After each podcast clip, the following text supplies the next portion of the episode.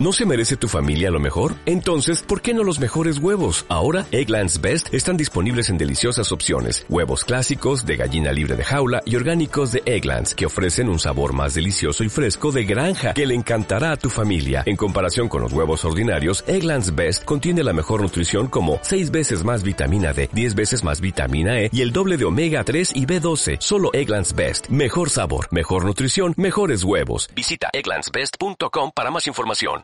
Itatech, el podcast donde explicamos temas relacionados con la tecnología, telecomunicaciones, ciberseguridad y más. ¿Qué es la relación señal a ruido Signal to Noise Ratio? Uno de los factores importantes a considerar en una red Wi-Fi es la relación señal a ruido, pues esta nos da una pauta de cómo podría degradarse la intensidad de la señal de nuestra red compitiendo con otras señales que interfieren. ¿Por qué es importante? La relación SNR, Signal to Noise Ratio, la traducimos al español como relación señal a ruido y es un indicador de cómo se compara la intensidad de la señal wireless contra la intensidad del ruido del entorno. ¿Qué fuentes de ruido afectan a una red Wi-Fi?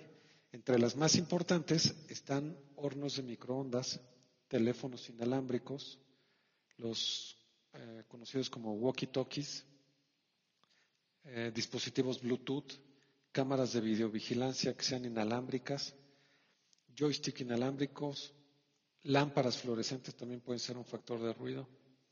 En general, cualquier tipo de señal de radio podría ser una fuente de ruido. ¿Otras redes Wi-Fi en el mismo canal son también fuentes de ruido? Para el objeto de la relación de SNR o relación señal a ruido, se están excluyendo las fuentes de interferencia de los mismos canales Wi-Fi.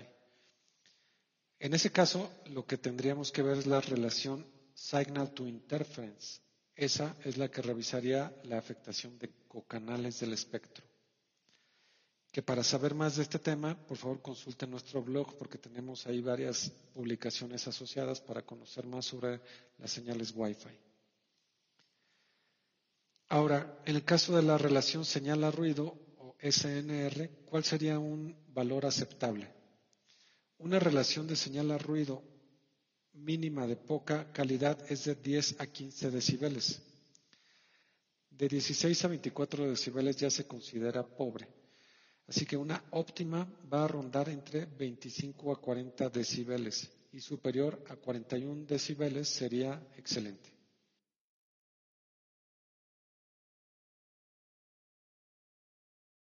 Itatech. Recuerda seguirnos en redes y consultar nuestros blogs, donde podrás mantenerte actualizado.